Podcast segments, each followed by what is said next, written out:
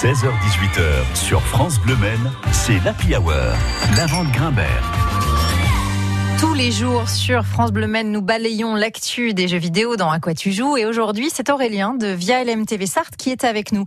Bonjour Aurélien. Bonjour Lavande. La semaine dernière, vous nous en aviez parlé. Le rendez-vous annuel tant suivi par les gamers, le 3 vient de se terminer hier. Alors, Aurélien, votre avis sur cette édition 2021 qui était 100% virtuelle C'est exactement ça. Alors, euh, j'avais un petit coup de pied. Je me suis dit, ça se trouve, ça va être le premier salon où il y a la nouvelle génération de consoles. Ça va être génial, plein de jeux et tout. Alors oui, il y a plein de jeux, mais c'est plutôt une grosse déception euh, Ah. dans l'ensemble.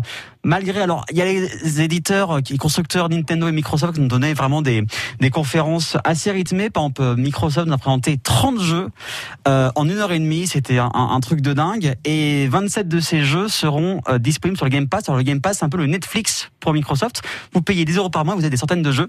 Et 27 de ces jeux seront euh, valables sur cet abonnement le jour J de la sortie. Donc c'est un un truc de fou. Il y a Nintendo hier avec la suite de Breath of the Wild, The Zelda, qui a été officialisé il y a deux ans. Euh, et là, il y a de nouvelles images, donc sortira en 2022. Pas mal de jeux aussi indépendants.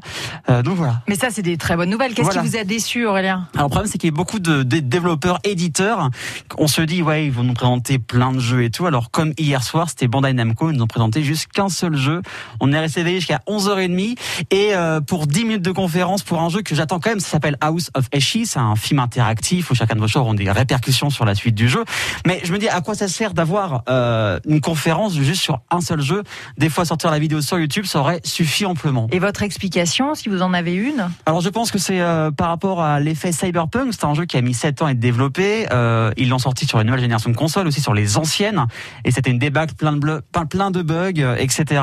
Et alors peut-être que les jeux ne sont pas prêts, ils ont se sont dit tiens on va mettre qu'un seul jeu et on va, on va attendre la suite pour l'année prochaine. Donc c'est un peu dommage, je me dis de d'attendre aussi Bah longtemps oui. pour présenter qu'un seul jeu à une conférence où le monde entier vous regarde. Tout ça pour ça, hein, finalement. Voilà, c'est un peu ça. Mais quand même, vous avez eu un coup de cœur, un gros coup de cœur dans ces annonces. Ouais, c'est Replaced, donc c'est un jeu qui sera sur euh, Xbox, sur le Game Pass, donc euh, dans l'abonnement.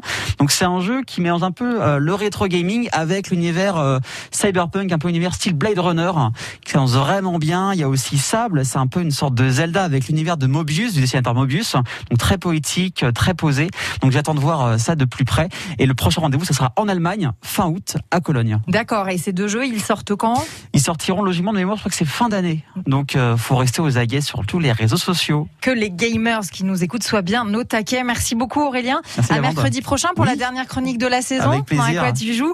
Et je rappelle que vous animez tous les vendredis soirs sur euh, via LMTV les Sartois du web de 19h à 20h. C'est ça.